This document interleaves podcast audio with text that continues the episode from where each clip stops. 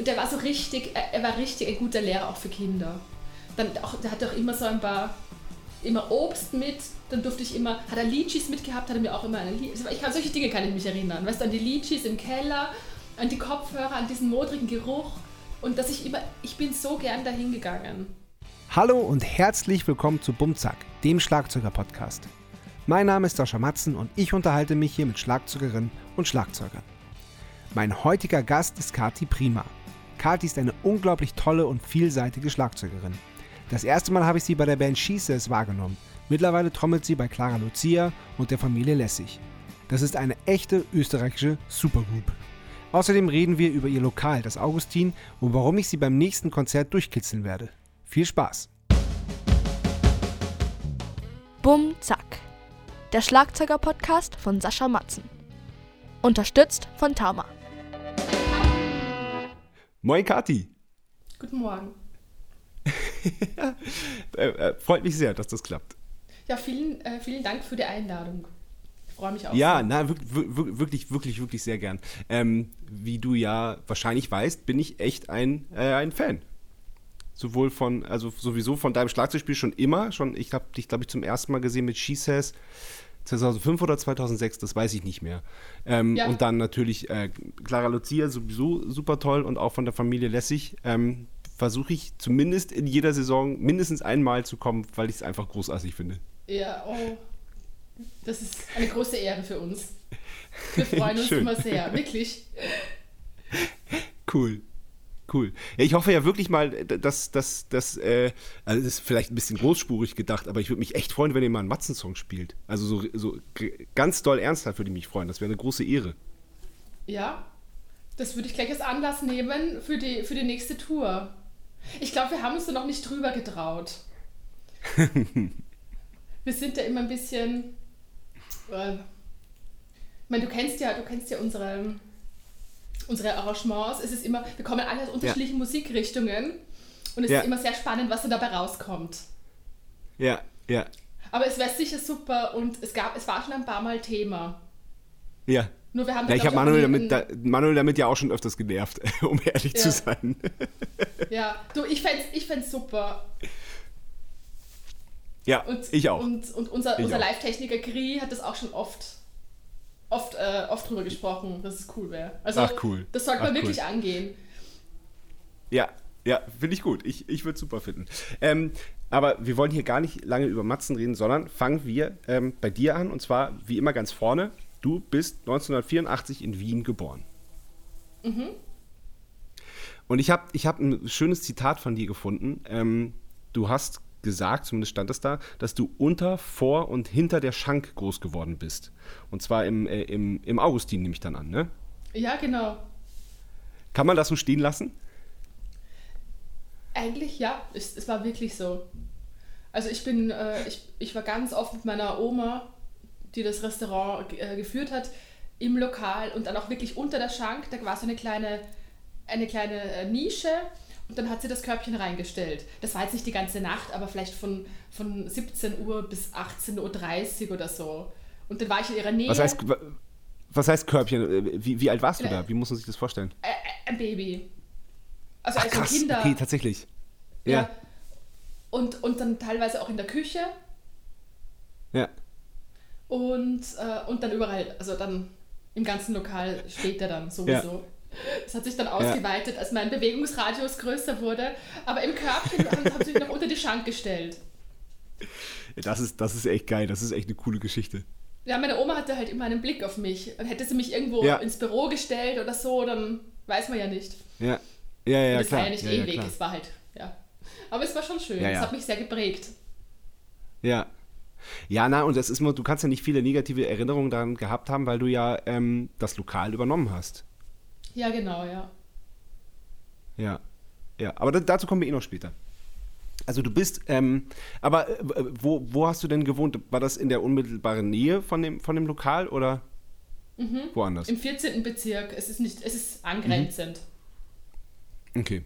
Und ähm, äh, na, äh, erzähl mal, so, was, was weißt du aus, aus deiner frühen Kindheit? Wie, ähm, wie, wie war es da in dieser unmittelbaren Nähe zu dem Lokal aufzuwachsen? Und was, was gab es aber auch sonst noch?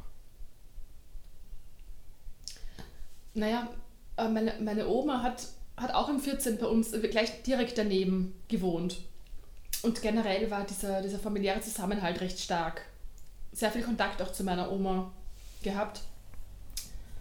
Und ich bin, glaube ich, in einem Umfeld groß geworden, äh, das sehr viel von Selbstständigkeit geprägt war.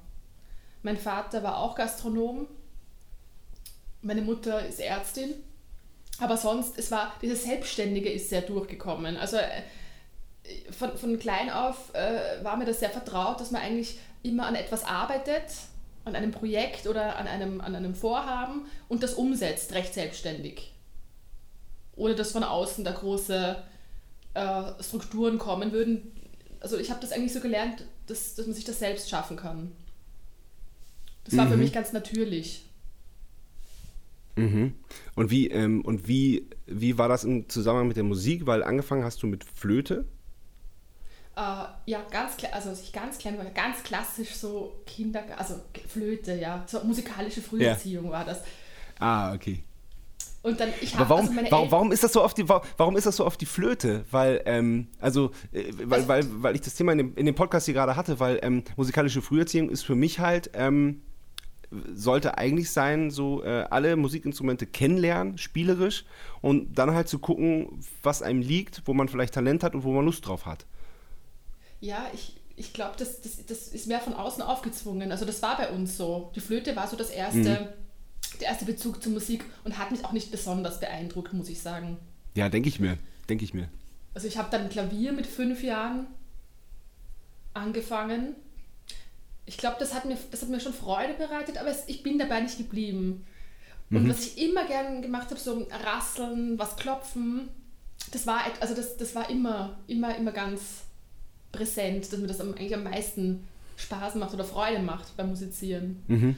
Und ich hatte mhm. dann im, wir haben in einer, in einer Wohnhausanlage gewohnt und da hat ein Nachbarsjunge eines Tages stolz erzählt, ja, hat ein Kinderschlagzeug bekommen. Und wir natürlich alle neugierig, wir wollen das sehen, im Keller haben wir besucht. Und dann habe ich das zum ersten Mal wirklich äh, zum Anfassen erlebt. Ich durfte dann auch kurz spielen und das war für mich eine beeindruckende Erfahrung. Cool. Also das, Wie alt warst du so, das möchte ich machen. Ich weiß nicht, vier. Ach, so klein. Krass, okay, wow. Ja. Also ich habe Okay, aber trotzdem. Das Klavier. Ja, ja genau, ja. genau. Genau, wollte wollt, wollt ich gerade fragen. Trotzdem kam dann die Flöte erstmal äh, aufgezwungen, dann das Klavier. Dann wolltest du aber auch Trompete lernen, habe ich zumindest gelesen. Ja, also ich bin, nachdem ich diesen Kontakt, erst Kontakt zu Schlagzeug hatte, der so phänomenal war, habe ich meinem ja. Papa wahrscheinlich tagelang angejammert, an, an ich möchte es jetzt lernen, unbedingt. Und dann sind wir in, Musik, also in ein Musikhaus gegangen und dann, dann kamen auch, also auf dem Weg zum, zum Schlagzeugen kamen auch Trompeten. Und die, mhm. diese goldenen Trompeten und Ding, das hat mich dann plötzlich auch sehr fasziniert. Und dann ist so die Frage aufgekommen, Trompete oder Schlagzeug, noch spontan. Und dann, dann habe ich versucht, äh, dann hat der Verkäufer gemeint, ich soll einen Ton probieren und das hat nicht funktioniert. Mit vier. Und dann hat er gemeint, ich bin noch zu jung und dann ist es das Schlagzeug geworden. Okay, cool. Aber das heißt, du hattest mit vier, hattest du dann schon Schlagzeug oder wie? Ich hatte, ähm, ich hatte ein Kinderschlagzeug, ja. Mhm. Von Thunder. Die Firma hat Thunder geheißen und ein weißes, ein weißes kleines äh, Shellset, eigentlich nur zwei Toms die Bassdrum, eine Snare und halt so irgendein Beckenset. Ganz, ganz grottig, ja. aber es war wirklich genug. Ja. Ja, und das vergisst man nicht, ne? Das, das finde ich so abgefahren. Nein, also das, das hat mir so eine Freude gemacht. Ich habe den auch jeden Tag gespielt und hat mir das, ich habe eigentlich äh, Autodidakt Schlagzeug gelernt, kann man fast sagen. Also ich habe mhm. ganz viel äh, zu Songs dazu gespielt. Zu meinen Lieblingssongs. Was für Songs einfach, zum Beispiel? Ach, damals war das ähm, also Schlager. Als ich ganz klein war, waren es Schlager. Und später, mit zunehmendem Alter, war es dann eine Zeit ähm, Green Day. Also diese Geil. Punkband hat mir getaugt, dass sie rausgekommen ja. ist. Da war ich dann aber schon ein bisschen älter, aber die, das hat mir irgendwie, hat mich das mitgerissen. Dann äh, Red Hot Chili Peppers, ähm, aber auch so Sachen wie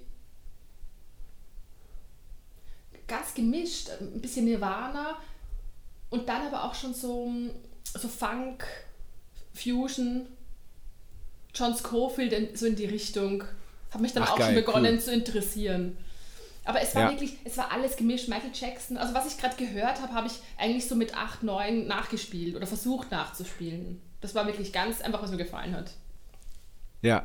Ja, besser geht's ja eh nicht. Auch gerade, wenn, wenn, man, wenn man jetzt nie, nicht nur so, so Green Day-mäßig spielt, sondern wenn es eh, also äh, finde ich eh super und beeindruckend. Das ist dann, dann da schon so, so, so weit auseinander ging, stilmäßig. Ja. Das mit dem Schlager hat es begonnen. Ja, mein Gott. Ja, Da bist du, bist du nicht die Einzige. Das haben schon ein paar erzählt. wirklich. Na, bin ich Ja, froh. klar.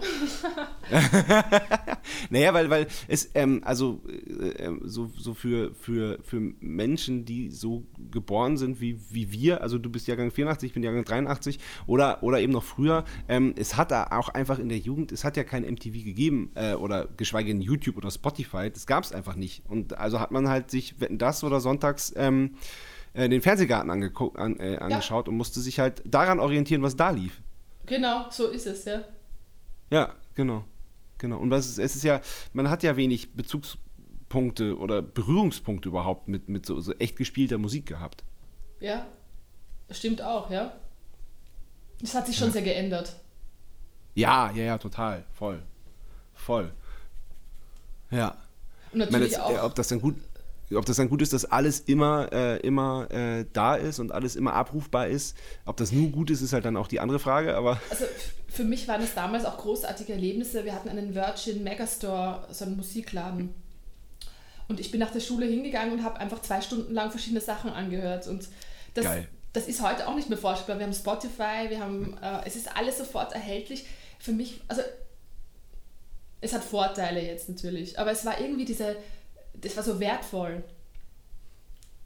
Es war irgendwie, dass man wohin gehen muss und es ist nicht überall erhältlich und dann kaufst du dir ausgewählt, du hast halt so und so viel Budget und weißt, ich kann vielleicht ein oder zwei CDs kaufen oder damals noch, es waren ja noch Kassetten ganz am Anfang, dann CDs. Und es war irgendwie ein bisschen ähm, wertiger, die Musik war wertiger. Ja, ja, voll, auf jeden Fall. Auf jeden Fall. Ja, deswegen, bin ich, deswegen bin ich auch äh, Plattensammler, weil ich Musik, die mir gefällt oder Bands, die ich gut finde äh, oder auch einfach unterstützen will, ähm, die, da kaufe ich mir die Platte. Auch wenn die dann erstmal nur im Plattenregal steht und ich die vielleicht dann erst irgendwann höre, weil ich die nur, weil ich die dann unterwegs auf Spotify höre oder so. Aber dann, da ist mir wichtig, dann noch die, die Platte im, im Regal zu haben, eben Ja. wegen dieser Wertigkeit. Ja, kann ich gut verstehen. Ich tue mir auch schwer, meine alten CDs zu entsorgen. Aha. Ich, ich verbinde das wirklich viel damit. Also Ja, ja, total. Kann, kann ich auch nicht. Die, die stehen auch so. äh, Man hört ja de facto keine CD mehr. Oder hörst, Nein. hörst du noch CD? ich Nee, habe keine CD-Player ne? mehr. Nein, wie, auch nicht. Einfach Ja. so im, im Auto, ja. Ähm, da so, wenn es mal so neue, neue Demos von uns gibt. Wobei, nein, das läuft alles übers Handy. Im Auto wird Musik nur übers Handy gehört. ja. Aber ich kann es irgendwie, ich bringe es nicht übers Herz, die wegzuwerfen, weil dann sehe ich mir ich auch nicht. an die Nein, Hülle auf an keinen Fall. und da ist so Ja. viele Erinnerungen kommen hoch und, und die sind dann auch schon Ja, ja. Man merkt, wie gebraucht die sind, wie oft ich die gehört habe. Ja. Ja, voll. Und man, man, man kennt ja bei Hüllen, die sind ja mir auch total vertraut, weil dann da ein Stück weggebrochen ist und da, die geht, die fällt auseinander beim Aufmachen. Das war halt auch schon immer so und das ist so, das ist so vertraut. ja, das stimmt, ja. Ja. Ah, cool. Jetzt ist, Ja, jetzt, aber ich das Spotify verleitet halt das einfach schnell weiter, weiter, nur kurz Ja. reinhören und das ist halt, Ja. ja, ja, hat Ja, Vor- und. Nachteile, genau, genau, genau. sagen wir so. Ja. Ja. Okay. Mit 10 hast du dann Schlagzeugunterricht bekommen. Mit zehn, ich glaube es war zehn, habe ich zum ersten Mal Unterricht bekommen, genau. Aber du hast quasi sechs Jahre vorher schon, schon immer gespielt nach Lust und Laune, so autodidaktisch und ohne- die Songs. Ohne, ohne das System. Irgendwie, aber einfach zu den Songs dazu, wie es wie es mir gekommen ist. Habe ich schon vorher. Und jetzt, jetzt mal eine Frage, weil, weil ich mit äh, Klaus Hessler gespielt habe, der Vertreter des Open-Hand-Spielen ist. Also der, da sind die Hände nie über Kreuz. Ja, Und der hat gesagt, äh, wenn man einem Kind nicht erklärt, dass man die Hände über Kreuz machen muss, dann spielt es von sich aus open-handed. Also du sitzt, sitzt an einem Schlagzeug und spielst, also du hast die Hände einfach nie über Kreuz. Ja. Wie war das, wie war das bei dir? Ja, ich kann mich nicht so genau erinnern, aber das macht Sinn. Mhm. Das ist nicht, da, es ist nicht natürlich, die Hände zu bekommen. Also es ist, das ist nicht dein erster Gedanke. Außer du hast da drüben Genau. einen Sound, den du haben möchtest. Es, ich weiß es nicht. Es ist, also es, es, es, wird, es ist halt ein System, wie wir es gelernt haben. Aber ich glaube, Genau. natürlich ist es, äh, ist es, wäre es andersherum. Ja. Ja. Aber es ist halt so, äh, wenn man in die Musikschule geht, ähm, dann lernt man das halt so über Kreuz. Ja, genau. Ist, ist halt einfach. Ja, genau. Genau. Von wie- wäre es auch wie- besser, eigentlich Open-Handed Auf jeden Fall. Ja. Weil dieses Ja, Ding, dann verbiegt man sich so ein bisschen und Ja, ja, hat so diese genau, komische Haltung. Also es, es wäre sicher natürlicher. Und teilweise mit dem Right-Becken haben wir das ja. Oder wenn wir auch die Heidi... Haben wir das auch, rüber, genau. Wir können die Heidi auch Genau. noch rüberstellen. Nur es ist, es, wenn man es mal gelernt Genau. hat, lange Zeit, Ja. dass man über Kreuz Ja, spielt, genau. dann, dann ist es irgendwie das Genau. auch natürlich geworden über, im Laufe der Zeit. Genau. Mittlerweile Genau, du sagst, wie du sagst, wenn man, wenn man auf dem Becken spielt, ist, ist es ja eh. Ich habe jetzt äh, live seit ein paar Jahren links noch eine, eine Piccolo-Snare äh, stehen, dann ist es ja quasi auch open-handed. Mhm. Ja, stimmt, So, ja. ähm, ja. Ja, interessant. Auf jeden Fall interessant. Aber wie, wie war der Unterricht für dich? Wie, wie war das, se- sechs Jahre so nach Lust und Laune, wie du magst, wann du magst zu spielen und dann äh, kommt da jemand und äh, sagt dir, äh, das, das ist richtig, wie du das machst, das ist falsch, probier mal so und so und hier hast du Übungen, üb das mal. Wie war das für dich? Ja, ich hatte, ein ich hatte großes Glück. Oh, das Mein, hört sich gut an. ja, mein damaliger Lehrer war irrsinnig nett, freundlich, herzlich und hat, äh, also ich, ich habe ich hab so wenig Erinnerung. Ich weiß nur, wir waren immer in diesem kleinen, wir sind so einen, auch im 15. Bezirk in der Nähe vom Augustin, in, in den Keller hinunter, dieser modrige Geruch, das liebe ich bis heute. Und das Erste, was er mir gesagt hat, ich soll mir so große Kopfhörer aufsetzen. So wie, so wie beim Schießen. Einfach so richtige Schallschutzdämpfer, also so Kopfhörer. Und die habe ich dann auch gleich bekommen. Also bei der nächsten Stunde hatte ich die dann auch. Und das war für mich immer so, ich gehe da runter, setze diese Kopfhörer auf und ich bin in meiner Welt. Das ist auch sowas wie, das habe ich auch immer so geliebt beim, beim Schlagzeugspielen. Ich musste immer in einen Keller gehen, die Tür zu machen. Ich, und das, das bis heute mag ich das, dieses, dieses abgeschottet sein, dieses bei mir am Instrument sein. Und das war eben da die erste Erfahrung mit diesem wirklich super Lehrer. Und der hat, also der hat, ich habe weder Noten gelernt bei dem, noch glaube ich, dass ich sehr viel Technik gelernt habe, sondern auch, ich glaube, der hat mir eben dann die Haltung beigebracht, eben dieses Überkreuzspielen, dass die Hi-Hat eben mit der rechten Hand gespielt wird. Und, aber ansonsten haben wir einfach Sachen nachgespielt. Er hat immer gefragt, welche Songs gefallen mir. Und dann habe ich das mit ihm einfach zum ersten Mal mit einer Hilfe von außen einen Song erarbeitet. Und auch diese Green Day Sachen. Und ich glaube, der fand es Ja. lustig. Ich glaube, dem hat es irgendwie auch Ja. gefallen. Und der war so richtig, er war richtig ein guter Lehrer auch für Kinder. Dann auch, Cool, hat auch immer so super. ein paar, immer Obst mit, dann durfte ich immer, hat er Litchis mitgehabt, hat er mir auch immer eine Litchis, ich kann, solche Dinge kann ich mich erinnern, weißt du, an die Litchis im Keller, Ja. an die Kopfhörer, Ja. an diesen modrigen Geruch und dass ich immer, ich bin so gern dahin gegangen. Ja, cool. Jede Woche habe ich mich drauf gefreut. Das ist schön. Das ist echt cool. Ähm, wie lange warst du denn bei dem? Boah. Zwei, drei Jahre. Ah, okay. Okay. Und dann? Dann kam die Pubertät und ich habe dann kurz mal, ich, ich habe dann irgendwie aufgehört zu spielen eine Zeit lang. Und habe mit 15, 16 wieder angefangen. Ich habe dann wirklich, glaube ich, zwei Jahre pausiert einmal. Mhm. Und mit 16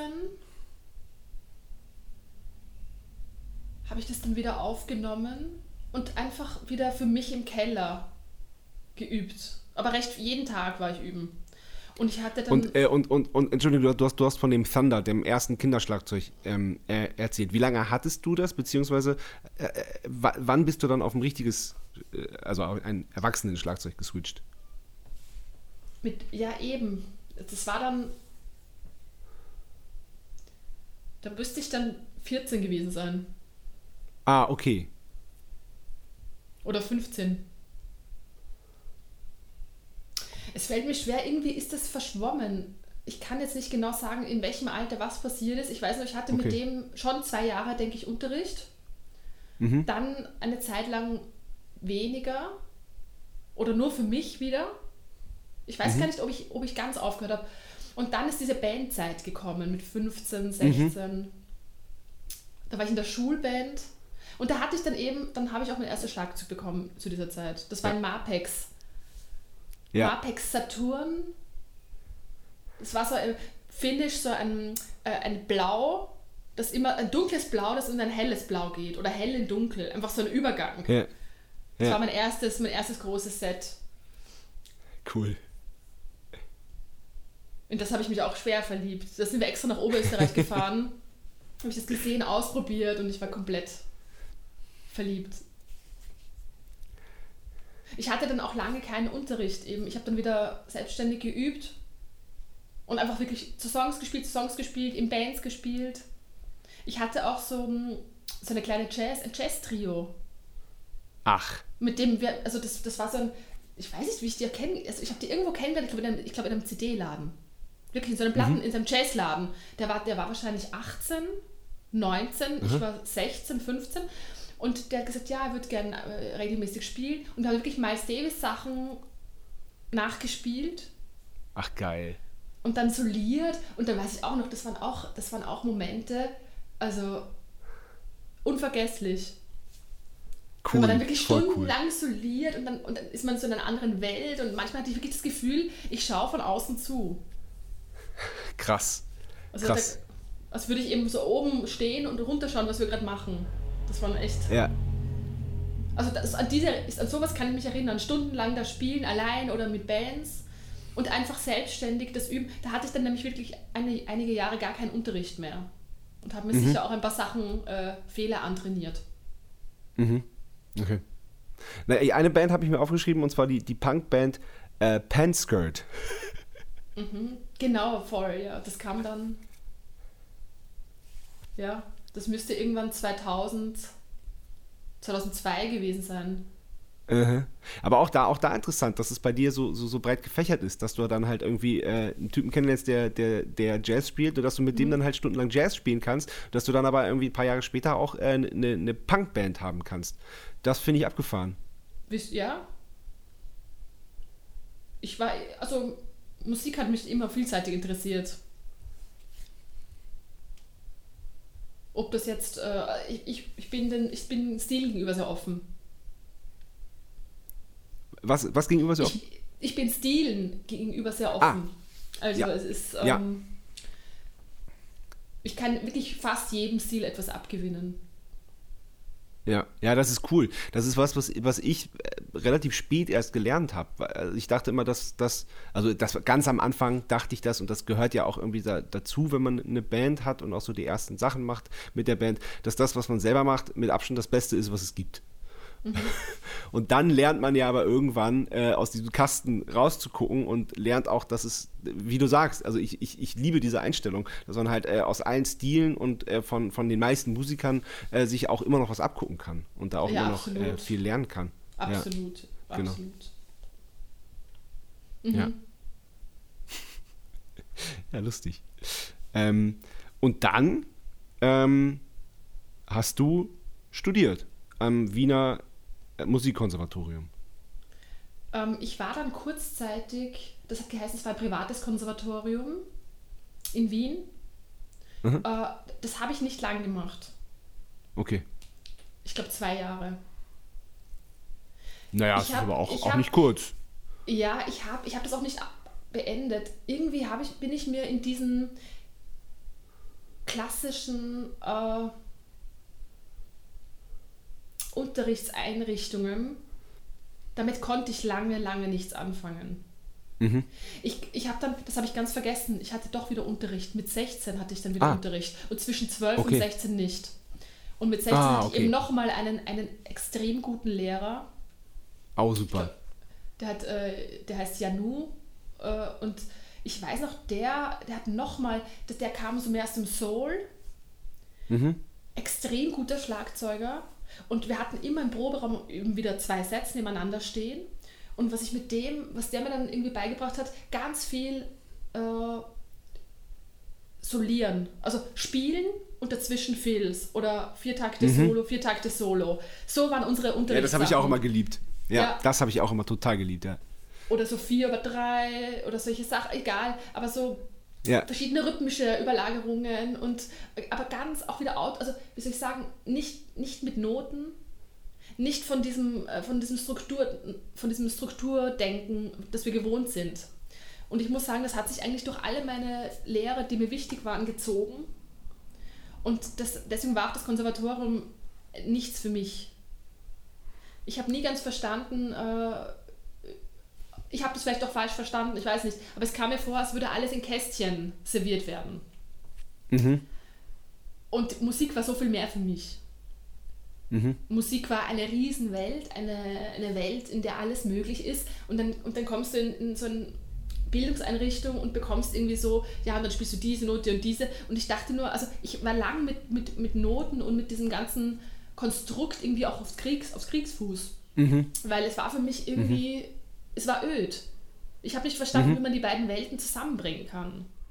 Und ähm, weil ich das Thema auch in dem Podcast schon öfters hatte, ähm, wie war es denn für dich als Frau auf, auf dieses äh, Konservatorium zu gehen? Weil ich da schon öfters das Gespräch hatte, dass, dass halt man gerade am Schlagzeug äh, als Frau sich äh, besonders beweisen muss, manchen Männern gegenüber. Ich hatte das Problem, das Problem nie. Ich okay, weiß es nicht. Also ich, ich bin ja auch eine ja. Frau. Ich weiß ja nicht, wie es als Mann gewesen wäre. Mhm. Ich hatte nie das Gefühl, dass, dass, dass, dass ich dadurch einen Nachteil habe. Ich war immer in Bands, meistens mit Männern, aber um, so immer mehr auch mit Frauen. Aber am Anfang waren ja nur Männer da, die Instrumente gespielt haben. Also ich weiß es nicht, wie es als, als Mann gewesen wäre. Ich habe ich hab damit nie ein Problem gehabt. Oder auch nicht empfunden, dass ich mich beweisen muss. Also, das, das nie. Im Gegenteil, ich finde die Musik ist, also ich habe, das, ist, das sind meine Empfindungen, war immer ein Ort, der sehr, äh, wo es sehr darum geht, wie spielt man und nicht, wer ist man. Also egal welche Alters, woher man musikalisch herkommt oder Geschlecht oder all diese Dinge, glaube ich, also und ich hatte solche Besetzungen, in denen es so war. Vielleicht, es mag sein, ist das, also, also mir ist schon bewusst, dass Musik immer noch ein Männer, eine Männerdomäne ist. Auch wenn du jetzt die Line-Ups bei Festivals anschaust. Also ich möchte das jetzt nicht gut ja, reden. Wahnsinn. Es ist, es ist schon krass, was da, also dass so ja, wenige total. Frauen da vertreten sind. Und ja. das ist. Ja, absolut. Ich hatte es nur persönlich, hatte ich, also vom, in meinem Leben war es nicht so. Es waren eben sogar viele okay. Bands, die, wo, wo, mehr Frauen als Männer waren. Also es, ich habe es so nicht erlebt, aber im Außen muss ich sagen, ist es schon so. Wenn du das ganze Große betrachtest, natürlich. Genau, Genau, genau. Ja, ich habe das bei, bei irgendeinem, ich weiß gar nicht, welches Festival das war. Da waren halt, ähm, da waren halt die Bandnamen ausgelassen, äh, in denen nur, äh, in denen nur Männer spielen. Und da waren, da sind nicht viele, viele Bandnamen übrig geblieben, so unten so ein paar. Das ist, das ja, ist halt schon echt krass, finde ich. Aber ganz ehrlich, da haben auch äh, Organisatorinnen und Organisatoren eine Verantwortung, weil es gibt so viele Bands, die in denen Frauen spielen oder die von Frauen, äh, wo, wo, nur Frauen spielen. Und es ist, das kann ja. nicht so schwer sein. Also das ist, ich, also das ist mir ein Rätsel, wie man, wie man sowas schafft. Also so ja. ein Line-up zusammenzustellen, das ist mir überhaupt ein Rätsel. Also ich finde es furchtbar. Aber ich bin keine Festivalfreundin, ja, also mich hat es zu Festivals persönlich nie hingezogen. Okay, okay. Ja, aber, äh, ja, aber trotzdem. Äh, trotzdem finde find ich, find ich, dass, dass, dass das so ist, finde ich trotzdem, äh, ja, ist ein Problem auf jeden Fall. Ja. Ja, man kann nur schauen, also, Frau, also mehr, Frauen unterstützen, einfach junge Mädchen unterstützen, die Musik machen wollen. Ja. Ja. ihnen die Möglichkeit auch geben und vielleicht auch den Mut, etwas, etwas zu machen, was, was vielleicht nicht alle Mädchen in der Klasse auch machen. Und, das, und, das, äh, und, und viel Unterstützung und Support geben. Und dann natürlich auch schauen, also ich meine, wenn du jetzt eine Band gründest, eine neue Band, dann kannst du auch schauen, wie viele Frauen möchte ich dabei, wie viele Männer und nicht nur einfach wieder die typischen Homies um dich herum. Weißt du, das, ich meine, das passiert schnell. Halt, die besten Freunde sind vielleicht gerade Typen. Aber wenn man sich Ja, ja. umschaut, es gibt, äh, es gibt äh, eben auch sehr viele Frauen, die Musik machen und das ist einfach bereichernd. Total. Eine Mischung Ja. ist immer bereichernd. Absolut. Egal Ja, wie, absolut. doch alles gemischt. Also ich rede jetzt nicht nur von Geschlechtern, du kannst äh, eben auch Musikstile, alles Mögliche. Und das ist Ja, sehr das macht es ja erst interessant, so richtig. Ja, Ja. voll. Ich meine, Familie Ja. Lessig ist ein Beispiel. Wir sind, äh, Ja. wir sind wirklich durchgemischt, generationenmäßig. Ja. Äh, Frauen, Männer, ähm, Altersgruppen, Musikrichtungen und irgendwie, äh, es ist, eine, es ist eine Herausforderung und spannend. Total. Voll. Also ich kann nur sagen, äh, traut euch alle, ähm, eure Struktur ein bisschen aufzumischen und nicht immer nur das, das, das, das einfachstmögliche oder das, das Simpleste zu wählen. Ja. Apropos wählen, wir kommen zur ersten Kategorie. Entweder oder. Entweder oder. Die erste Frage ist wie immer: Bier oder Wein? Wein. Auf jeden Fall Weißwein. Backstage natürlich so immer, Bier ist immer da. Ja. Wein ist fast immer da. Aber es ist bei mir auf Okay. jeden Fall Wein. Ja, ich muss immer so, so, so, so lachen im Supermarkt, wenn man durchs, durchs dein Weinregal schaut. Da gibt es ja auch den, den Weißwein, der lässig heißt. Ah ja, stimmt, ja. ja. Den habe ich mal mitgenommen zu einem Gig von uns.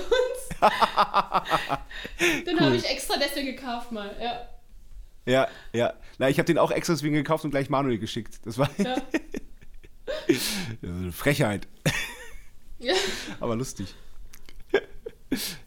Einsame Insel oder Innenstadt? Einsame Insel.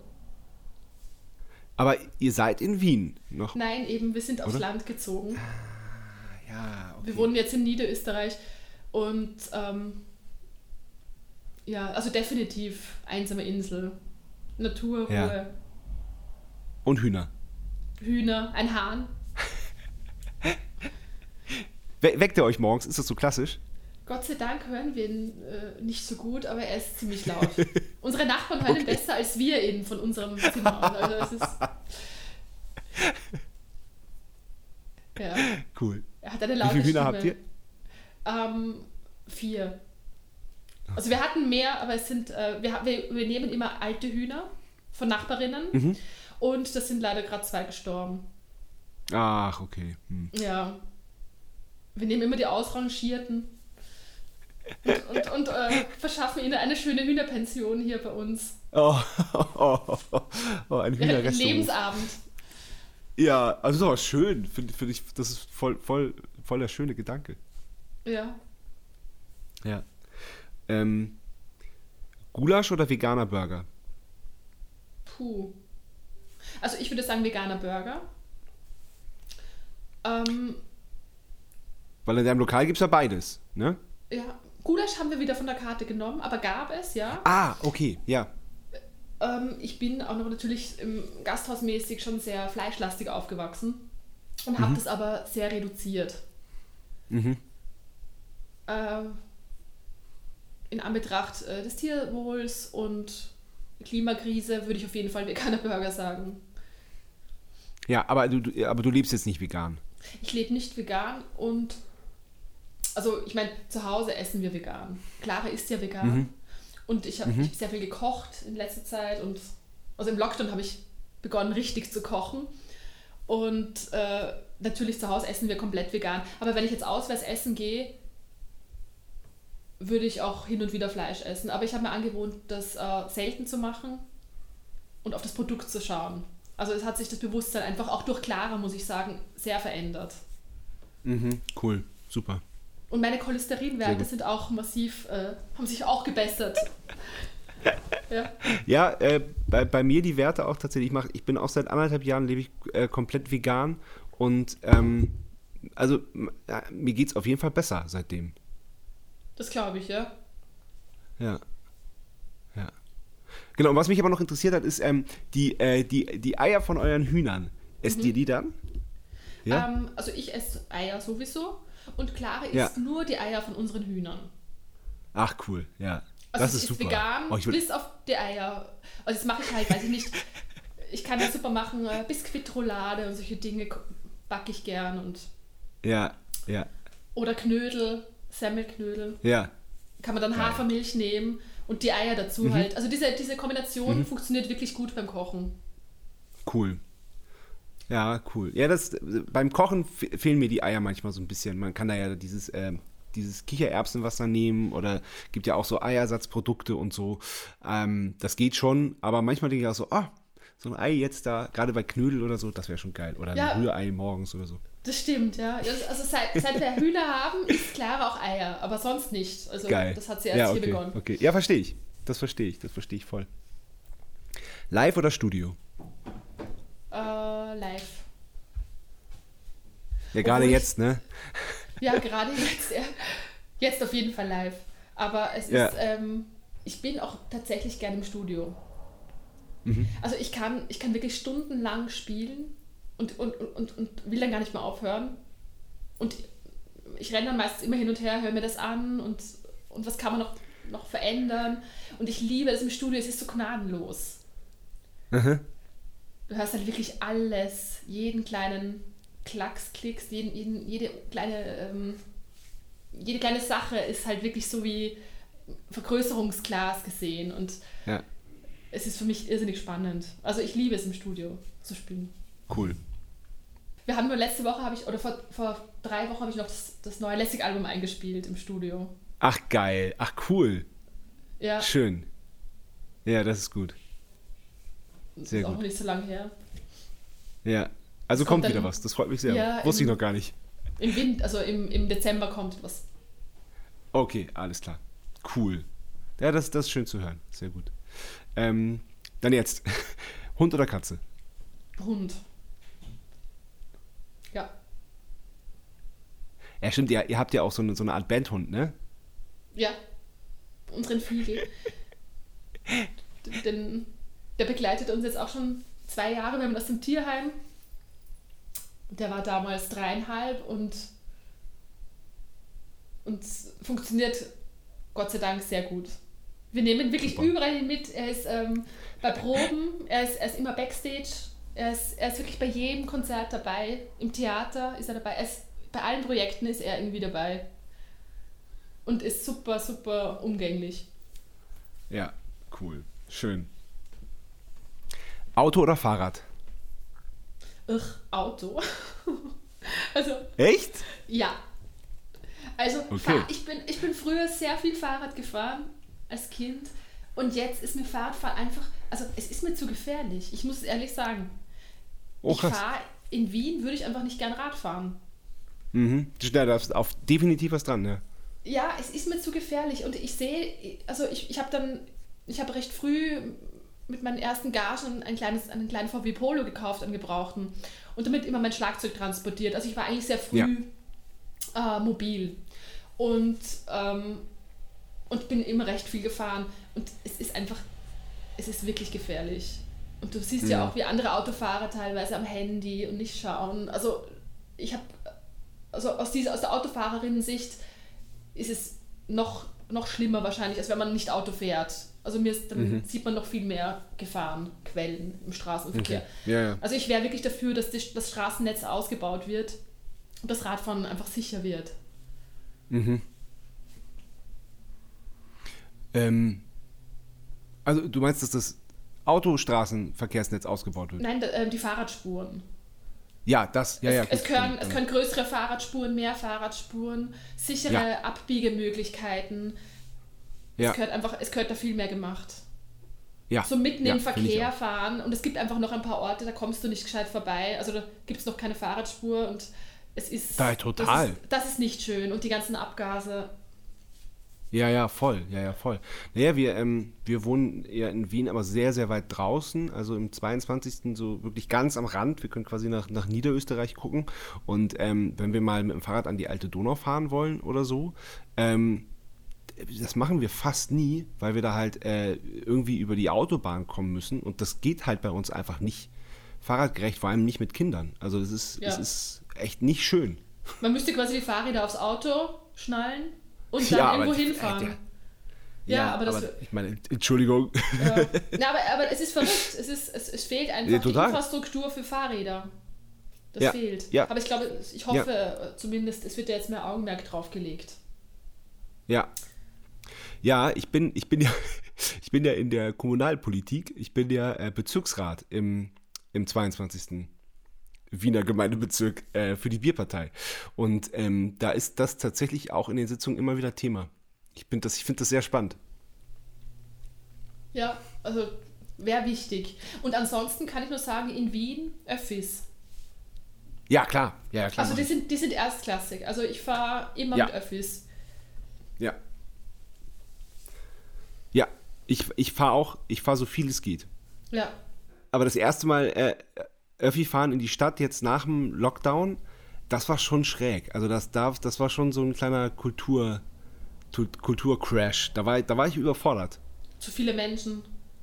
Ja, weil ich, weil ich das halt sehr, sehr ernst genommen habe, auch mit dem Lockdown. Ich habe mich immer an alle Regeln gehalten und war Ja. halt einfach ganz, ganz lange Zeit, äh, habe ich nicht viele Menschen gesehen. Und dann äh, äh, durfte ich, ich wollte unbedingt zum äh, Konzert fahren von The No Twist im Volkstheater und bin dann da halt mit der U-Bahn hingefahren und dann äh, habe ich noch einen Kumpel von der Mar- Marielfer Straße abgeholt, so der größten Einkaufsstraße Wiens und die war halt einfach komplett voller Menschen. Und dann erstmal diese U-Bahn-Fahrt, wo mir auch äh, Menschen sehr nahe gekommen sind, wo ich so also äh, Ja. man musste sich da definitiv erst wieder dran gewöhnen. Ich meine, äh, es geht, es ging dann auch. Ich, also ich fand das jetzt nicht so richtig schlimm, aber es war auf jeden Fall gewöhnungsbedürftig. Und auch auf der auf der Marielfer Straße, dass dann da irgendwie äh, alle, alles voll mit Menschen war und so. Das war Ja. schräg kurz. Ja gut, ja, es war, wir waren auch äh, sehr, sehr, äh, wir- äh, das Lockdown-konform und wir haben uns wirklich am Land zurückgezogen und da gab es jetzt auch Ja. nicht viel, was wir tun konnten. Es, war, es war schon eine, ja, wie du sagst, es war fast ein Schock, wieder zurück ins Arbeitsleben zu kommen, wieder in die Stadt. Das Ja. stimmt, ja. Ja, aber trotzdem Monaten. schön, dass es wieder, das ist genau, trotzdem schön, dass es wieder losgeht und dass man Ja. wieder die Möglichkeit hat, auch unter Leute Ja, zu kommen. na, absolut, absolut. Ja, ja. Mm, Die Ärzte oder die Toten Hosen? Boah, ich. Hm. Ah, da, da, da bin ich neutral. Ja, ist auch völlig okay. Also da muss ich ehrlich sagen, da habe ich jetzt nicht eher die toten Hosen, aber, ähm, aber da bin ich wirklich neutral. Also Okay. Dann probieren, probieren wir es mal mit, mit äh, Beatles oder Stones. boah, eher die Stones. Ah, wirklich? Ja. Würde ich schon sagen. Aber wie gesagt, musikalisch bin ich nicht so, da bin ich recht offen. Also das, man sieht schon Ja. an den Fragen. Ja. Da tue ich mir mit, mit Wein und Bier leichter. Ja. Ja, nein, ich finde, äh, äh, es sind ja auch nur so, so, so Anhaltspunkte. Ne? Ich, finde, ich finde nicht, dass man sich entscheiden muss, ob man jetzt äh, äh, für die Beatles oder die Stones. Ich finde es nur interessant, in, in welche Richtung es, es gehen kann. Ja, ich war nie der große Beatles-Fan. Mhm. Schon äh, zeitweise, aber es hat sich in Grenzen gehalten. Ich weiß, es ist so. Ja. Ja. Okay. Äh, und die Frage hast du zwar eigentlich schon beantwortet, aber ich stelle sie trotzdem. Selbst kochen oder Lieferservice? Selbst kochen, definitiv. Erstens, Kochen macht Spaß. Kochen entspannt mich total. Dann weiß ich, was drin ist. Dann am Land gibt es gar keinen Lieferservice. Und, und vegane Sachen sind auch besser. Also man kann wirklich viel, man, vegan kann man so viel machen. Also auf jeden Fall Ja. selbst kochen. Ja, cool. Sehr, sehr cool. Ich meine, ist, ist dir ja äh, äh, wortwörtlich eigentlich auch in die Wiege gelegt worden, oder? Ja, ja, schon. Die Liebe zum Essen. Ja, ja. Naja, und das, das war halt auch einmal einfach immer um dich, ne? Dass einfach auch gekocht und bewirtet wurde. Ja, das stimmt. Cool. Ja, ich habe, ich, ich weiß gar nicht, warum, warum ich noch nie ähm, war bei dir. Verstehe ich gar nicht. Dann lade ich dich herzlich ein, dass du mal. Ja, weil jetzt, ihr habt ja auch vegan, vegane, ja genau, haben wir nämlich auch gedacht, dass wir jetzt mal, dass wir mal zum Frühstücken kommen. Ja. Ja, wäre schön, würde mich freuen. Also das, wir Voll haben echt gern. auch vegane ähm, Sachen, auch, auch Ja, abends. habe ich gesehen. Und einen kleinen Ja, einen Innenhofgarten. Ach, schön. Mhm. Ja, dann kommen wir. Und jetzt ist ja Äh, wieder, freu ich mich drauf. ist ja wieder erlaubt. Jetzt, genau, geht ja wieder, genau. Geht ja wieder. Ähm, ähm, Vinyl oder Stream? Vinyl.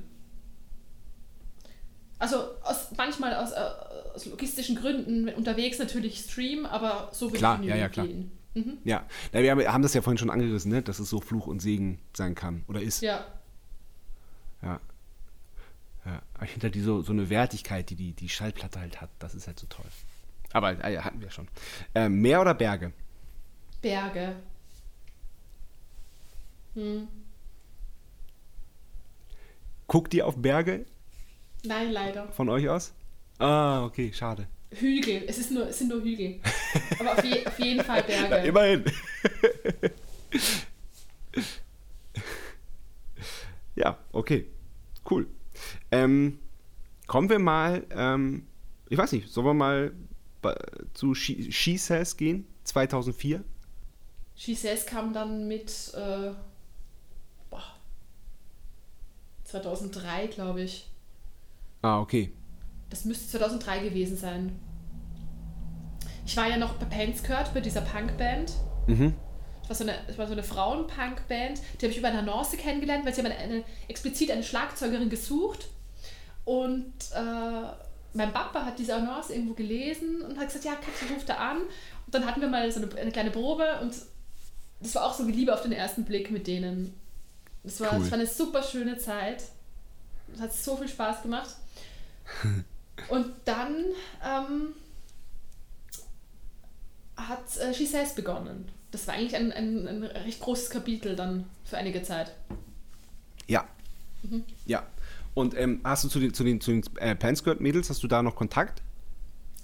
Ah, ein bisschen so interimsmäßig, aber nicht wirklich. Also, Okay. man, also zu Sati, die Bassistin, die habe ich manchmal noch so beim Fortgehen getroffen. Und die Babel, die Sängerin, einmal über Instagram kontaktiert. Aber es, ist nicht, Ja. es, ist dann, es hat sich dann eher auseinanderentwickelt. Okay, okay, alles klar.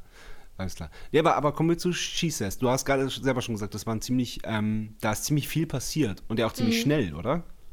Ja, ich glaube schon. Also ich hatte ja auch keine, keine Referenz, aber ich denke schon, dass es alles sehr schnell ging. Mhm. So von aus heutiger Sicht gesehen. Ja. Na, erzähl mal, was passiert ist. Ähm, ja, ich weiß noch, ich habe oben im, im Restaurant gearbeitet, da habe ich meiner Oma geholfen. Und mein Proberaum war unterhalb im Keller und ich wollte irgendwas für eine Probe am nächsten Tag, noch Sticks holen oder Besen, irgendetwas und gehe runter und ich habe meinen Proberaum mit einer anderen Band geteilt. Und diese Band hatte an diesem Abend ein, ähm, ja, die haben so eine Session gemacht, zusammen irgendwas improvisiert, gesungen, einfach so herumgejammt. Und ich komme runter in den Proberaum und denke mir so, oh Gott, die will ich nicht stören jetzt beim, aber ich brauche halt eben meine Sticks für morgen. Und dann höre ich äh, die Gudrun singen. Mhm. Und dann ist was Komisches passiert, weil ich gehe halt in den Proberaum, entschuldige mich so, sorry, aber sie haben, sie haben nicht aufgehört, sie haben weitergemacht. Und während ich die Sticks hole und die Gudrun singen höre, ist mir so ein Gedanke eingeschossen. Also das war wie so ein Blitz. Das, ich habe uns auf einer Bühne gesehen, auf einer großen. Mhm. Aber wirklich so eine Open-Air-Bühne, viele Leute unten und, und das war so, also das war wieder so ein Moment, wo ich mir gedacht habe, also einfach so wie eine Vorschau. Mhm. Und ich bin Krass. dann direkt zu Gudrun gegangen und habe gesagt, Gudrun, also wir müssen eine Band gründen. Also es war so klar, es war, es Ja. war so glasklar. Und das hatte ich auch davor nie, so einen Moment. Ja.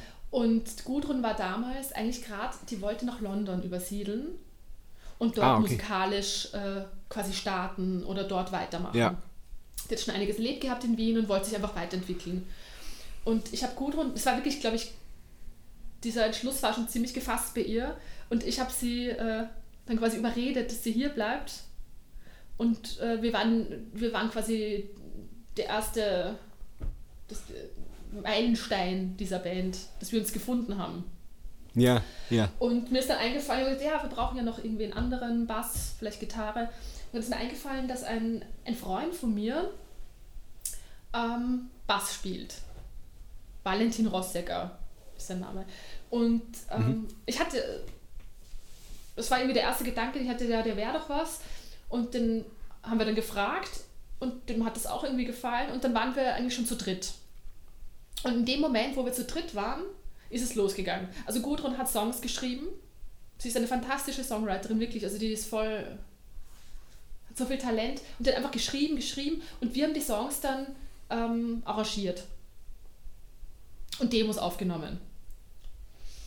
Und ähm, so ist das erste Album entstanden. Gegen Ende des ersten Albums haben wir dann noch gedacht, wir brauchen jetzt aber noch jemanden, der Gitarre spielt. Eine Gitarristin, einen Gitarristen. Und da haben wir ziemlich lange suchen müssen. Also das mhm. war gar nicht leicht, weil das muss, da, muss, da muss schon vieles zusammenpassen in so einem, mhm, ja, so einem ja, Bandprojekt. Und wir sind dann auf Andy Leo gestoßen. Es hat dann auch super gepasst und dann direkt danach, der hat sich dann auch ein bisschen eingespielt und direkt danach haben wir dann unser erstes Album aufgenommen. Das war, unser Produzent war Hartmut Pfannmüller. Der hat äh, die Kellys produziert, Scorpions Ach, was gemacht. Okay. Äh, er, hat, er, war ja. Schlagzeuger, er war bei Reinhard Fenrich Schlagzeuger jahrelang.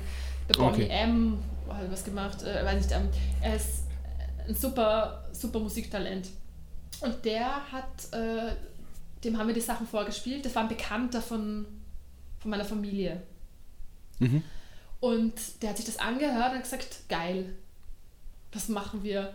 Und hat dann Ach, cool. auf, auf, seine Kosten hat er uns zu seinem Bruder Uli nach Deutschland eingeladen ins Studio. Und wir haben eine Woche lang das Album mit ihm aufgenommen. Er hat dafür gar nichts verlangt, nichts. Er hat nur dran geglaubt. Krass, das finde ich Wahnsinn. Ja, das war wirklich cool. Also es war wirklich cool. Und, mega, ähm, mega. Und dann es war das Album fertig und dann haben wir durch zufällig gehört, es gibt diesen Ö3 Soundcheck. Das war so ein Bandwettbewerb ja. Von, von diesem Radiosender Ö3. Ähm, und wir haben gesagt, okay, wir machen mit. Und dann war es dann war's wieder so komisch. In dem Moment, wo wir mitgemacht haben, habe ich gewusst, wir werden gewinnen. Es war wie, es war wie bei Gudrun. Das war nicht, weil es so toll war oder so. Weißt du, das ja. darfst du nicht falsch ja. verstehen. Es war nicht, weil ich mir gedacht habe, wir sind das Geiste. Überhaupt nicht. Es war nur, ja klar, das wird passieren. Abgefahren. Und dann ist es wirklich passiert und dann dachte ich, das gibt's ja nicht. Ja. Ich meine, es war irgendwie so natürlich. Ich habe eh gewusst, es passiert. Und dann habe ich mich aber trotzdem, dann weiß ich noch, dann saß ich mit dem Bassisten zu Hause. Wir haben Mittagessen gekocht und haben gewartet, bis es verkündet wird. Wir wussten so in dieser Zeit, mhm. wenn wir es erfahren, wer gewinnt. Und dann haben wir gewonnen. Wir mhm, haben uns halt mega gefreut. Wir haben uns mega gefreut. Klar. Und dann ist es, dann ist es schon losgegangen. Ich glaube, direkt danach hat uns das das Management, das wir dann bekommen haben, kontaktiert. Das war, die haben damals Christina Stürmer groß rausgebracht. Mhm. Und die sind dann mhm. halt auf uns aufmerksam geworden durch den Ö3 Soundcheck. Wir waren dann auch schnell unter Vertrag bei denen. Und dann ist es eh schon losgegangen. Spielen, spielen, spielen, spielen. Fotos, Fotos, Interviews. Also es war dann wirklich eine. Aber hat ja auch gut funktioniert, oder? Ja, hat gut funktioniert. Also wir hatten, wir haben wir waren auf Platz 1 in den Albumcharts. Wir haben eine goldene Schallplatte gewonnen und eine Amadeus. Ja, wow. Also es war schon cool. Also es war und ein Hit. mehr als, als man erwarten kann. Ja. Aber wie es halt so ist, wenn man, ich war sehr jung und es war alles so schnell. Mhm. Also plötzlich haben wir dann das, eine, eine, goldene Schallplatte und das und dann, ich wusste gar nicht äh, genau, was es bedeutet oder warum. Also das, das ging so schnell und wir haben ja auch dauernd gespielt. Mhm. Wir waren so viel unterwegs, also wir waren echt viel unterwegs und da bleibt doch nicht viel Zeit. Da bleibt nicht so viel Zeit, hoppla, das, ähm, das, das zu verarbeiten. Ja, von 0 auf 100 ist halt immer so ein Ding, ne? Das, äh, das kann unter Umständen funktionieren, aber äh, es, es, ich stelle mir das irre schwer vor. Irre schwer. Ja, es, es war ein bisschen, eine Hochschaubahn. Ja. Es war, auch, ich weiß, es war auch so komisch, dann immer nach den Konzerten Autogramme zu geben und so. Das war was ganz Aha. Absurdes. Aber irgendwie, es hat mir auch Spaß gemacht. Also es war schon, also das Touren hat mir Spaß gemacht. Ja, ja, das glaube ich. Wir waren dann in so einem, äh, wir hatten einen Beat the Street Nightliner. Für unsere kleinen, Wow. für unsere Öst ja eh, es war eh überdimensioniert. Also es war mehr, als wir Ja, gebraucht hätten. Aber es war so cool da drin. Also ich habe mich, Ja, also wenn alle in, in kleinen Kojen schlafen und du kannst noch am Abend, wenn du fährst, hinten noch ein DVD sehen oder, oder die Autobahn, äh, du fährst auf der Autobahn, es ist dunkel, es ist nur vorne das kleine Licht an. Es ist schon magisch gewesen. Also ja. es hat mir schon Finde ich bis getaugt. heute. Ich, ich, ich liebe, liebe Tourbusfahren immer noch. Und wir, Ja. wir hatten sogar einmal auch die Ehre, äh, die Ehre, Beat the Street zu fahren. Das ist ja ähm, das Feinste vom Feinsten sozusagen. Ja. Ja, das stimmt. Es war, glaube ich, eh überdimensioniert für uns, aber es war super. es hat. Es war schon cool. Ja. Sehr cool. Und ja, so viel zu Says. Irgendwann äh, habe ich gemerkt, dass es so für mich nicht mehr passt in der Band. Und da bin ich dann eigentlich auch recht, wie soll ich sagen, äh, ich glaube, es war undramatisch. Ich bin einfach ausgestiegen. okay. Ich habe da auch nicht lange einfach. überlegt. Also Okay. es hat irgendwer für mich nicht mehr gepasst. Mhm. Und ich habe gesagt, na, ich mache mach ich lieber was anderes. Okay, das war 2007, oder? Genau, es müsste 2007 gewesen sein, ja. Ja. Wie war, wie war das denn, wie lief das denn mit dem, äh, mit dem Augustin äh, da nebenher? Äh, Da, da Du- habe ich nichts hast du gemacht. da- okay, okay. Nein, wir waren Fulltime in der Band. Okay, alles klar, alles klar. Und, und ähm, was war dann? Was hast du dann gemacht? Boah. Dann habe ich wieder, war ich wieder auf einem privaten Konservatorium, auf einem anderen, und habe meinen dritten wichtigen Schlagzeuglehrer, Dieter Herfert, kennengelernt. Ich muss wieder sagen, alles, was ich dort an, an, an ähm, Unterricht hatte, war eigentlich für mich sinnlos, aber der Schlagzeugunterricht war wichtig. Dieter Herfert hat nochmal meine komplette Technik überarbeitet. Also, da, also ich, war früher, ich war früher wirklich wie ein Prügel. Ich habe die Sticks in die Hand genommen, habe gespielt, bis ich geblutet habe. Ich habe irrsinnig laut gespielt, irrsinnig energetisch. Das, das war auch, glaube ich, äh, stark. Es, es waren auch riesige Bühnen, das ging. Wir haben, also Gott sei Dank durch Giselles, wir waren wirklich, das war möglich, dass ich so spielen konnte. Aber Projekte, die, die ich danach hatte, ob es jetzt Theatermusik ist oder, oder Family, Familie Lässig, so im Kabarett-Formation, du kannst nicht mehr, du kannst nicht so spielen. Ja, klar. Und das war für mich aber normal. Ich konnte nur so spielen. Das war für mich alles oder nichts. Mit Dieter Herford habe ich dann ganz, ganz viel an der Technik gearbeitet. Ich weiß auch, die erste Stunde war so, okay, wir machen Single Stroke im Tempo, weiß ich nicht, ganz langsames, die Viertel, nur die Viertel, Single Stroke, ganz, ganz langsam. Wirklich wieder, wie der Stick, der, den Rebound fühlen, wie nach oben geht, Ja. wie sich dann immer den Kontakt der, der hinteren Finger, besonders wichtig war ihm immer der kleine Finger. Der kleine Finger war für ihn der wichtigste und äh, der Ringfinger. Der Mittelfinger war dann gar nicht mehr so der ausschlaggebende. Und immer den Kontakt zum Stick zu halten, diesen Rebound mitzuspüren in einem elend langsamen Tempo. Und ich bin halt auch eine, was ich auch im Studio gern mag, ich kann mich da sehr rein, rein tigern fast. Also ich habe das dann auch dankbar gemacht. Ich habe dann echt nochmal äh, wirklich nur Single, so langsam, immer dann gesteigert und ganz bewusst gespielt. Ganz bewusst, mir das langsame, langsame Üben angewöhnt. Stundenlang langsam zu üben. Und das war nochmal mega bereichernd.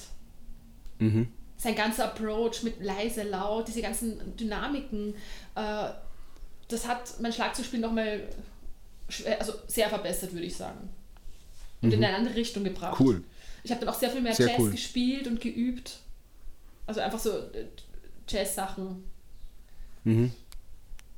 Und das war auch eine schöne Zeit. Also der, hat, der, der war auch ein sehr guter Lehrer. Also ich hatte wirklich Glück mit drei sehr, sehr guten Lehrern. Cool, ja, das Nämlich ist, unterschiedlich das ist echt auch. toll. Ja, ja. Das war dann so, das war dann nach Giselles, habe ich mich da richtig nochmal rein, habe dann auch sehr viel geübt. Mhm. Und bin dann lustigerweise... und was war- Was war dann dein Brotjob? Oder hast du noch von, von, von She Says da äh, genug quasi auf der Ich Kante? glaube, ja, ich glaube, ich habe hin und wieder dem Augustin geholfen. Meiner Oma, meine Oma hat damals ja noch gearbeitet. Ich habe hin und wieder dort Mhm. geholfen und habe mit ihr gearbeitet. Und ansonsten weiß ich noch, ähm, ich habe ich hab gespielt So, so Muckerjobs dann, oder wie? Ich war mal in so einer Coverband, ja, in so einer Coverband, Funk, Funk und Soul-Covers. War auch cool, Ja. weil da lernst du halt wieder ganz andere Ja, glaub ich. Sachen. Ich habe dann, ich hab Ja. dann ganz viele so Listen gehabt. Wir, das Repertoire waren, ich glaube, 50 Songs. Und der Leadsänger hatte die Angewohnheit, der hat keine Setlisten verteilt. Der hat ähm, immer knapp bevor das nächste Lied begann, nach hinten geschrien, was wir spielen müssen. Also es gab keine Setlist, es gab so, okay, wir spielen jetzt, ähm, was weiß ich was, irgend- äh, immer ein Songtitel.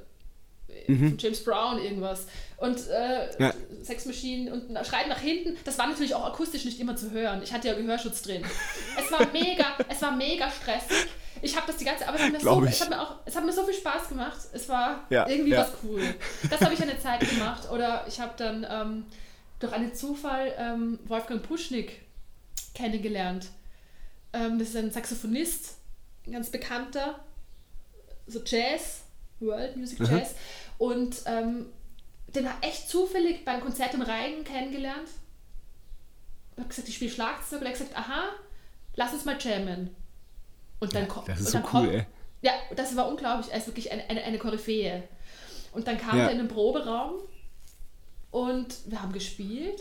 Und ich gedacht, ich, ich, also, warum fragt ihr mich überhaupt? Also, aber gut, ich habe ich hab mich gefreut.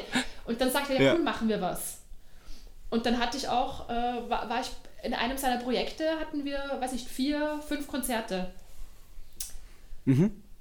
Und das war auch, also der ist, äh, das war auch eine sehr prägende Erfahrung. Wolfgang Puschnik Mhm. ist nicht nur ein, also er, so wie er als Mensch ist, so spielt er. Komplett frei. Mhm.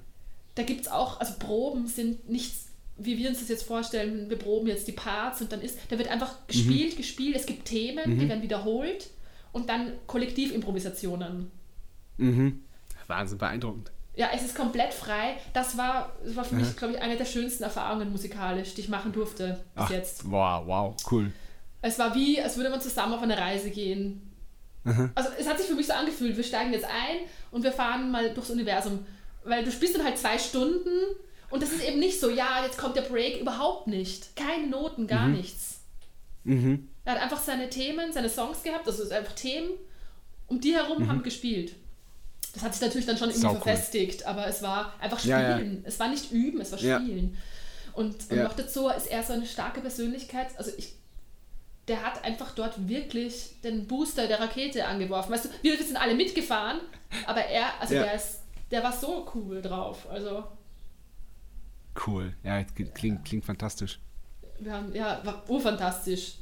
Also das war, das, Mhm. war, das war eine der schönsten und ich bin so dankbar für diese Erfahrung, wirklich. Cool. Wir haben dann auch beim Jazzfestival Saufelden gespielt. Ich natürlich einen halben Herzinfarkt und mir gedacht habe, ich, ich komme ja aus dem Punk, ich komme aus dem Rock, aus dem Pop, was mache ich da? Aber es war irgendwie dann doch, also ich habe gedacht, okay, wenn, wenn ihm das taugt. Und, und ich muss auch sagen, Wolfgang Puschnik war einer der wenigen, die gesagt haben, spiel laut.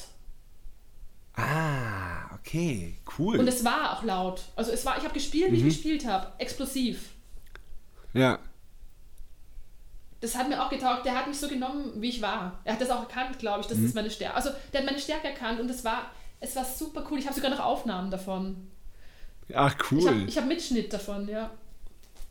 Ja. Muss ich mal wieder anhören. Sehr Ich, mich würde echt interessieren, was ich da überhaupt gemacht habe, weil das ist alles Ja, in das einer entfernten Welt, aber es war, es war so, Ja. so spannend. Cool. Cool. Ähm, und wie, wie ging das, wann fing das dann mit, äh, mit Clara an? Ähm, 2013.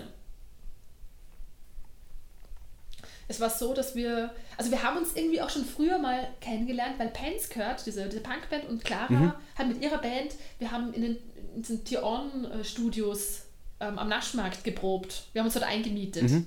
immer für die Band rum. Einfach so, wo du sagst, okay, ich habe zwei Stunden, mieten wir das. Da war ein Schlagzeug drin Mhm. und Verstärker. Und da bin ich Clara schon über den Weg gelaufen, aber eher so sporadisch, kurzfristig, also kurz zwei Worte gewechselt.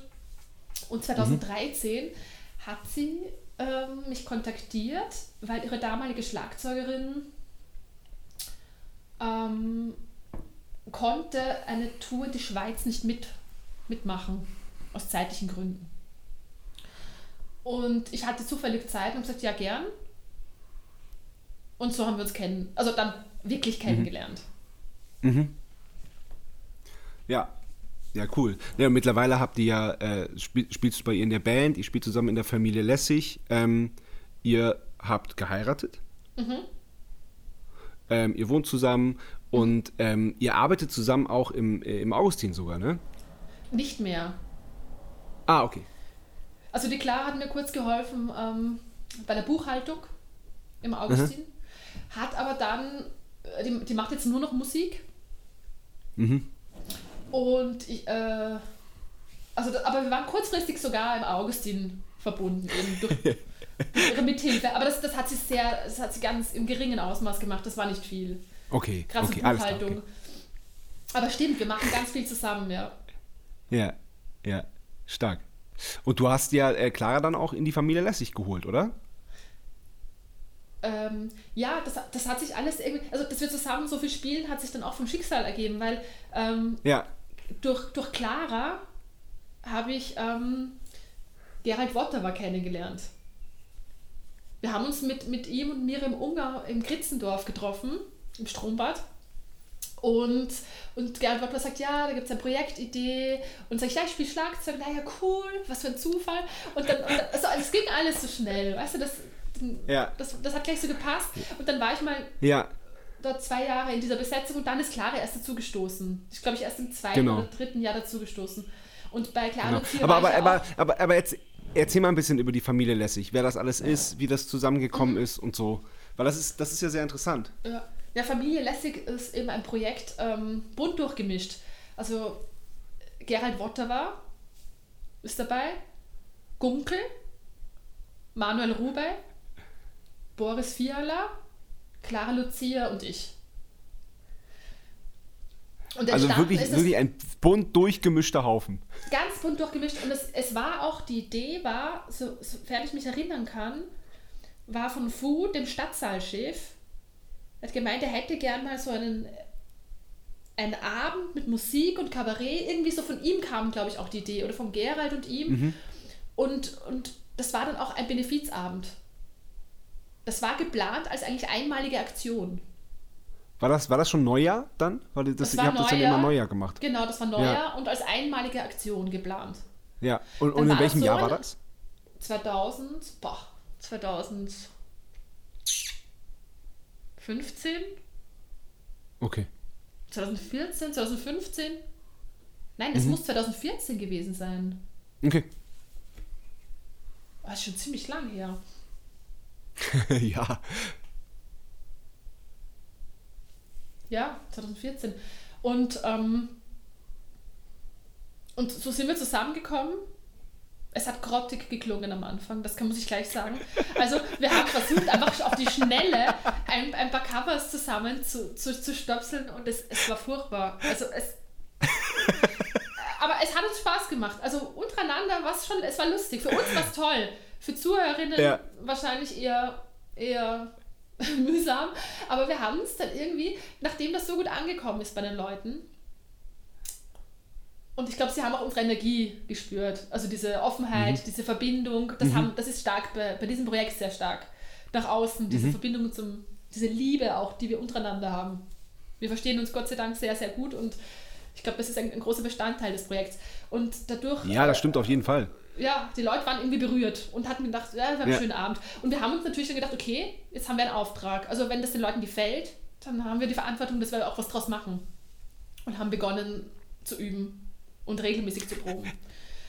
Und ich glaube, man hört es, also Jahr für Jahr wird es ein, ein Stück besser. Und wir steigern uns immer mehr.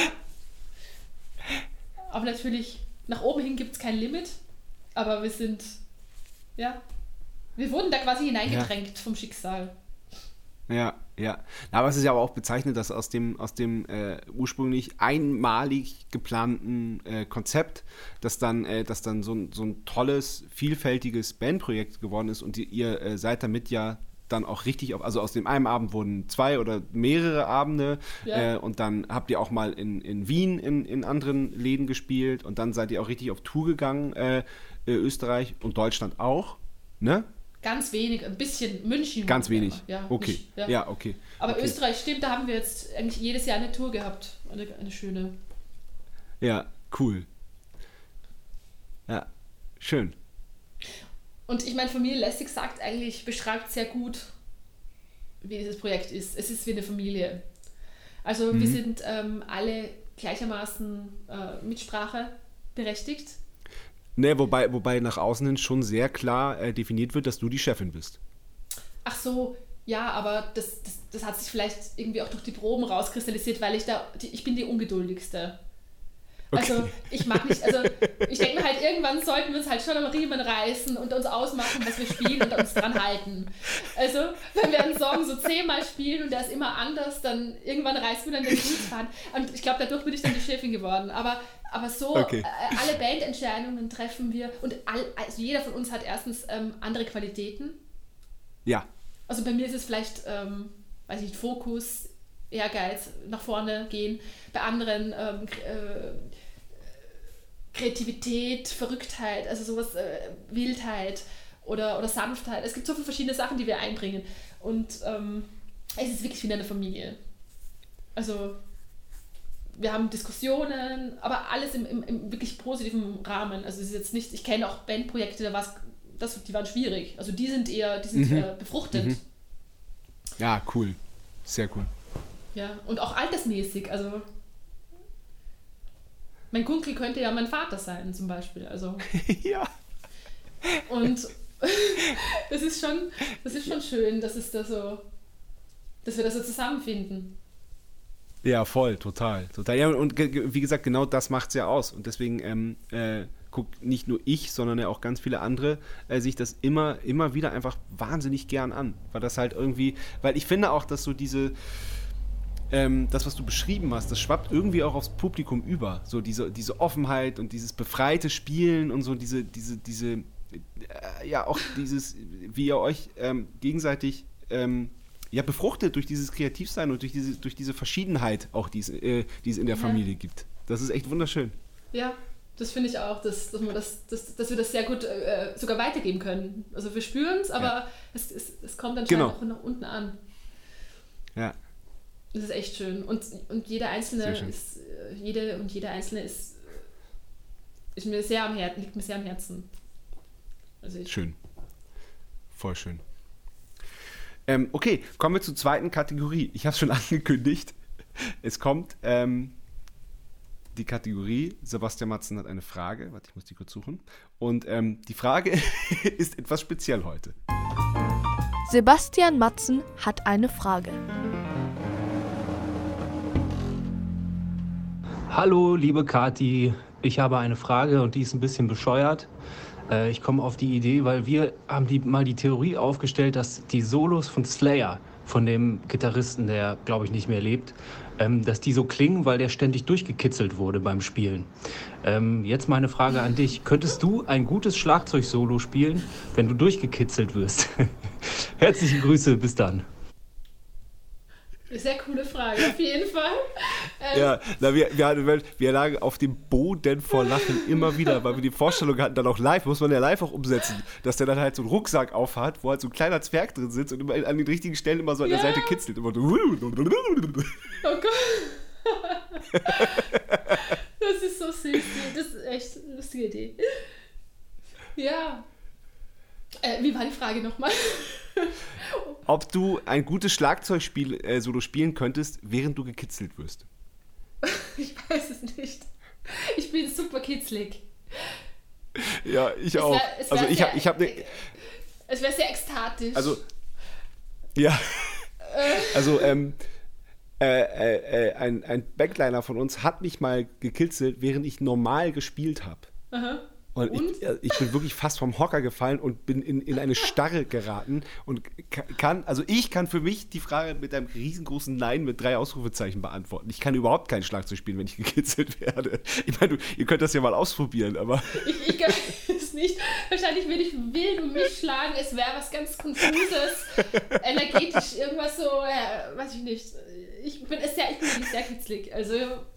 es, würde was, es würde was dabei rauskommen, aber es wäre quasi so interessant. Ich weiß nicht. Ja. Aber wir können das probieren. Wir können das live probieren.